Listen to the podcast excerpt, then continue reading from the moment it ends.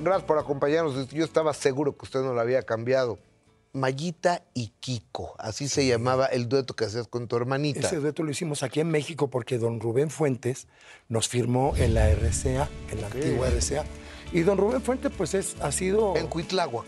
Exactamente, venía Cuitláhuac, ahí estaban los estudios, luego hubo otro estudio más, luego otro estudio de mezcla. Pero yo cuando llegué ahí, el mero mero de la música, todavía me tocó un poco Mariano Rivera Conde. Pero a los pocos meses ya era don Rubén todo. Y pues él ha sido una pieza clave en la música mexicana, por un lado, ¿no? Y, un visionario. Y ha sido nuestro Quincy Jones. Él es José José, es Manzanero, es los hermanos Castro, No es Marco Antonio Muñiz, No es Imelda, o sea, y- qué sé yo, Imelda Miller, Roberto Jordán, Estelita Núñez, el Mariachi Vargas, Miguel Aceves Mejía, o sea, ¿qué quieres que te diga? Pedro Vargas, y a mí me tocó grabar mucho como músico de estudio con muchos de ellos, incluso con Doña Liber, Doña Libertad Lamarque. Me tocó grabar también. Qué con- honor, ¿eh? Sí, y en el primer disco de Manzanero yo toco la guitarra y el bajo. Ok. Como músico de estudio, pero yo era muy jovencito. ¿Y dónde aprendiste música? Mira, yo aprendí eh, en la compañía de mi papá. Él traía los guasos chilenos que tocaban la guitarra, el arpa y el acordeón. Entonces ahí yo me agarré con la guitarra y aprendí eso desde muy chiquito. Entonces ya cuando íbamos de gira y eso, yo mismo le ensayaba los guasos a mi papá. Y yo estaba chiquito, todo se reía porque yo me sabía todo el show. Claro. Entonces empecé tocando folclore ahí. O sea, ¿tú eres más lírico? No, ese fue en el mero principio, pero cuando tenía yo ocho años, mi papá me metió a estudiar a una, a una escuela en Chile, que era la única que había en toda América, la otra estaba en Europa. En Europa habían dos. Era una escuela vocacional de educación artística. Ok. Y entonces ahí habíamos puros niños becados. Era una beca, no te costaba nada.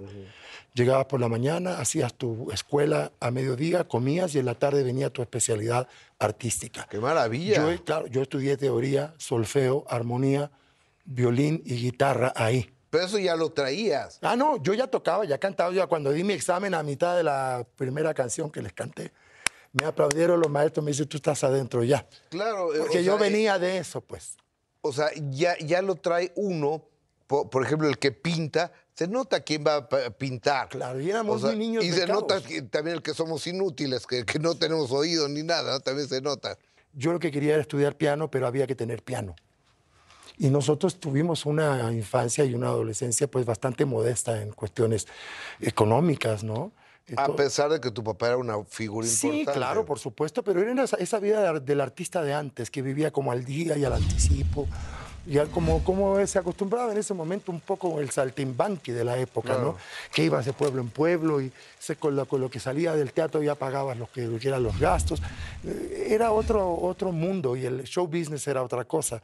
En medio de eso mi hermana se hace famosa en meses como figurita de la nueva ola. Ok. Mi hermana Mayita, que es Maggie en Chile, Maggie. Estrellita de la nueva ola y yo la empiezo a acompañar. Y así nos vinimos a México, a Bellas Artes con una compañía de teatro chileno. ¿Qué edad tendrías tú? Yo tenía 14. O sea, fue 64 Sí, por ahí más o sí. menos. Sí, sí, sí. Entonces para el 65 ya no teníamos un centavo. en el 66 llegué a, de- a deber un año y medio de renta. Qué chula. ¿Y dónde vivías, Kiko? Vivíamos ahí en la colonia Juárez, en- cerca de la prepa y para acá, la continuación de la zona rosa. Ok, Caminando cruzábamos sí, sí, insurgente sí, la zona rosa, en esa zona de- muy, muy de extranjero, ¿no? Y ahí vivíamos y olvídate, nosotros cuando vinimos en esa compañía, nosotros veníamos con la idea de quedarnos en México, no de venir y regresar. Claro. Entonces nosotros quemamos las naves. Vendimos instrumentos, joyas, casas, O sea, esto. Venían por todas las canicas. Las naves se quedaron quemadas, así no hay regreso. Y entonces ahí empezó una cosa muy difícil, no conocíamos a nadie. Y bueno, es lo que es ser un, un migrante, ¿no? Ok, ser un migrante en un país que no conoces, que no te conoces, que no saben de tu talento y que eras un chamaco. Era muy chavo, sí. Era- Yo era muy chavo y hubo mucha gente que detectó que yo tenía cierta gracia, ¿no? Cierto talento. Rubén Fuentes entre ellos, grabé con Manzanero, grabé con, con muchísima gente de las bandas grandes de antes, las pistas para los artistas grandes, en la guitarra eléctrica, en el bajo, en la otra guitarra, bass guitar.